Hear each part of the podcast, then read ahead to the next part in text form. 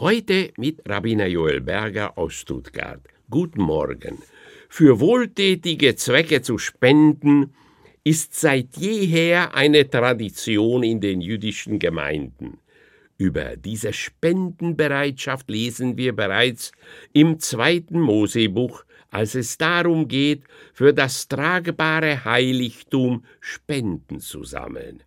Dieses Heiligtum begleitete unsere Ahnen nach ihrem Auszug aus der Sklaverei Ägyptens auf der 40-jährigen Wanderung in der Wüste bis ins heiligen Land. Aber auch in den Überlieferungen der früheren Chassidim finden sich mehrere Anekdoten. Einst besuchte Reb David einen bekannten Reichen und bat um eine Spende die einer entfernten Verwandtschaft des Mannes, welche in große Not geraten war, zugute kommen sollte. Doch der wohlhabende Mann zeigte keinerlei Bereitschaft, seinen Verwandten zu helfen.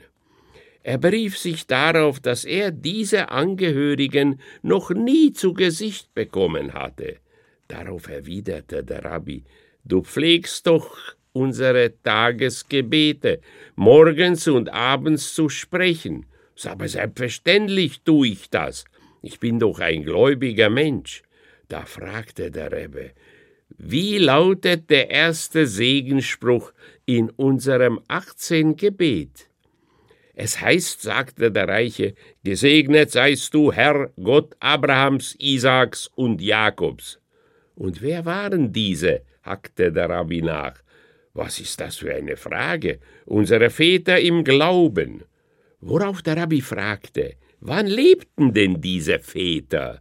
Na ja, das kann schon mehrere tausend Jahre her sein, antwortete unser Mann sichtlich verärgert.